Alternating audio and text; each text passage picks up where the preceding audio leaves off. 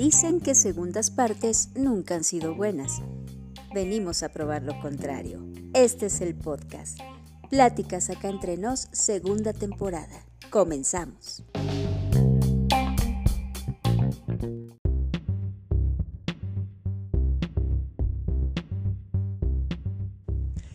Bueno, pues ya estamos aquí en Cuba y yo quiero probar lo tradicional, lo típico. A ver, mi hermana, ¿dónde puedo probar la auténtica torta cubana? ¿Torta cubana? ¿Tú de qué estás hablando, chico? Ya sabes, la torta cubana, esa que lleva milanesa y pollo y salchicha y pierna y huevo y todo lo demás. Pero vamos a ver, caballero, ¿usted me está diciendo que usted se puede comer en una torta todo toda la comida que yo no he visto en toda mi vida? Híjole, menos mal que no le dije que también lleva queso americano. Coño. Pues bueno, tuvimos la visita del presidente de la hermana República de Cuba. Y aquí en México se armó la revolución. Y cómo no, le das trato preferencial y luego no quieres que digan que estamos a punto de convertirnos en un país comunista. Bueno, mira, aquí entre nos eh, hay ciertos dimes y diretes al respecto y no todos están em, este, mal justificados, la verdad. Cuba efectivamente no tiene la mejor historia en cuanto a derechos humanos, libertades y la mejor calidad de vida para sus ciudadanos. Pero también su historia es muy convulsa y está llena de claroscuros. Sí, bueno, sabemos que estuvieron bajo un régimen y siguen bajo un régimen prácticamente dictatorial desde hace casi 60 años o más de 60 años. Sí, pero recordemos por qué llegó ese régimen a la isla, porque había un régimen todavía peor, el de Fulgencio Batista, que trataba como animales a, a su población. Sí, y enriqueciéndose como es costumbre en los regímenes de carácter dictatorial y dejando en la pobreza absoluta al resto de la población. Y fue entonces cuando llegó Fidel Castro junto con su hermano Raúl y el famosísimo Ernesto Che Guevara, que iniciaron la revolución que finalmente derrocó a este gobierno e impuso un nuevo régimen en la isla.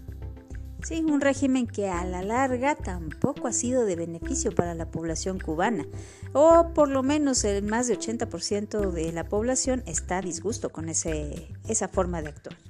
Así es, pero también recordemos que no todo es culpa del gobierno de Fidel Castro y de sus sucesores. La realidad es que a los Estados Unidos no les pareció que hubiera un gobierno de izquierda tan cerca de ellos e impusieron desde hace muchísimos años un embargo que ha sido muy responsable de que la vida en la isla sea tan desagradable. Sí, y recordemos también que esta eh, condición o esta situación impuesta por los Estados Unidos, más allá de tener a un aliado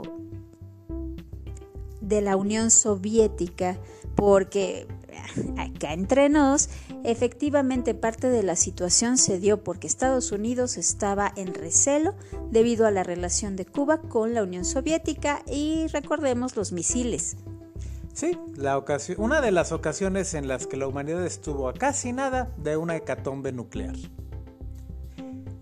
Fue en, esos, en ese entonces cuando a la Unión Soviética le pareció una muy buena idea colocar misiles nucleares en la isla de Cuba apuntando a Estados Unidos. Sí, y claro, fue parte de la Guerra Fría, uno de los episodios más cruentos de la Guerra Fría. De hecho, hay una película que se llama 13 días, que más o menos fue lo que duró la, llamada crisis de los misiles, donde efectivamente pone que estuvimos con el alma en, en un hilo. Así es. Y bueno, la verdad es que la historia de la isla cubana es bastante interesante y por cierto, pues también ha sido un territorio de interés para muchas naciones. Desde que llegaron los españoles se impusieron ahí su dominio los Estados Unidos que siempre quisieron apropiarse de la isla, que ellos fueron los que estuvieron detrás de Fulgencio Batista, que a su vez había derrocado a un gobierno legítimo. Está la famosa crisis de los, de los misiles, la invasión a Bahía de Cochinos por parte de un grupo pagado por la CIA y los, los famosos casos de los Marielitos. gente o bueno, cubanos que se hacían a la mar con la esperanza de llegar ya fuera a Florida o a cualquier costa de los Estados Unidos. Y claro, eso se sigue repitiendo porque las condiciones en la isla la verdad es que dejan mucho que desear. Muy poca gente se acostumbra a vivir así, con lo mínimo, lejos de todo progreso y pues con todo limitado. Exactamente.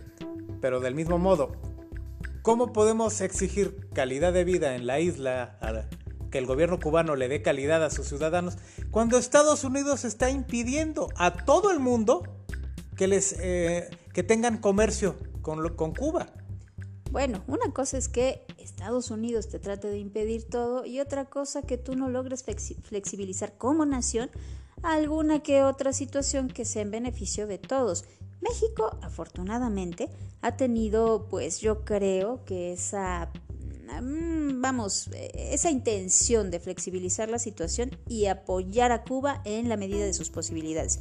Recordemos que recientemente en este suceso tan terrible de la pandemia, México mandó al menos, me parece, dos cargas de medicinas y cosas eh, para, incluyendo vacunas, para el apoyo de la población cubana. Exactamente. Una de las razones por las que el presidente de Cuba estuvo aquí en México fue precisamente porque tenemos una larga historia de hermandad. Durante nuestra independencia hubo cubanos que pelearon a favor de la independencia de México. Durante la independencia de Cuba hubo mexicanos que estuvieron apoyando a José Martí. Así es, la verdad es que nos unen muchas cosas y no está de más señalar en este momento que más allá de toda la polémica acerca de que si nos queremos volver comunistas o no, hay que apoyarnos entre las naciones y sobre todo cuando somos naciones que de alguna u otra manera tenemos el pie de Estados Unidos por ahí rondando. Exactamente. Igual, entiendo el descontento que provocó la visita del presidente y aún entiendo mucho más el descontento que generó el discurso del presidente López Obrador ensalzando y alabando al gobierno cubano. Pero un poco lejos de estas políticas, también recordemos que los países están compuestos por gente.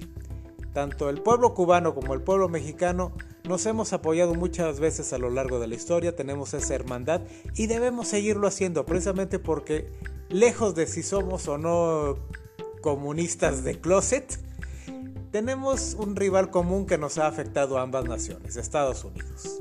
Así es, y bueno, en realidad es que tampoco tenemos que ver a Estados Unidos como un rival, porque también nos ha pues, apoyado de alguna que otra forma en algunos momentos difíciles.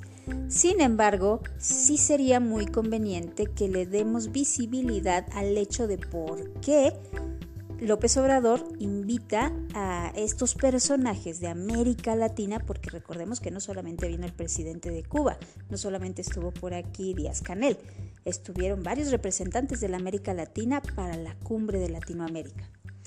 Por ahí se está rumorando que después del incidente donde la Organización de Estados Americanos apoyó la salida de Evo Morales en Bolivia, muchas naciones ya no ven a esta organización como algo eh, neutral a las políticas, sino que lo consideran como que está interviniendo en, en los asuntos internos de cada país.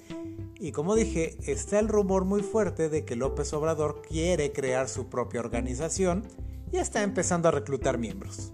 Así es, y ojalá ojalá que se den los mejores términos y que sea de beneficio para la América Latina, para la población de la América Latina. Que los presidentes no olviden que ellos están gobernando naciones llenas de gente y que la gente siempre merecemos lo mejor, tratos dignos y tratos justos. A final de cuentas, no se trata si eres de izquierda, de derecha o de centro, se trata de que la gente merece lo mejor, merece trato digno, educación, alimento, salud. El que se los dé, mis respetos. Sí, y la verdad es que, bueno, eh, Díaz Canel, así como tiene detractores, también tiene mucha gente que lo apoya y por algo será. Efectivamente, ya hemos platicado en otras ocasiones acerca de que no podemos irnos a todo a blanco y negro. Hay demasiados grises en el Inter Y tenemos que ver todos los puntos de vista, tenemos que ver desde distintas direcciones cada situación para entender realmente qué está sucediendo. Y en última instancia ya no podemos hablar de buenos o malos. Eh, y tampoco podemos juzgar a un país por sus presidentes y tampoco podemos decir que todas las cosas son así porque pues al final del día no vivimos ahí. Efectivamente, si yo tengo que criticar o juzgar a Cuba por algo, lo voy a, la voy a juzgar por su gastronomía, por su música, por su literatura. Y créanme, la juzgo con un 10. Sí, la verdad es que ha aportado bastante cosas interesantes al mundo. Y bueno, nos escuchamos a la próxima. Gracias.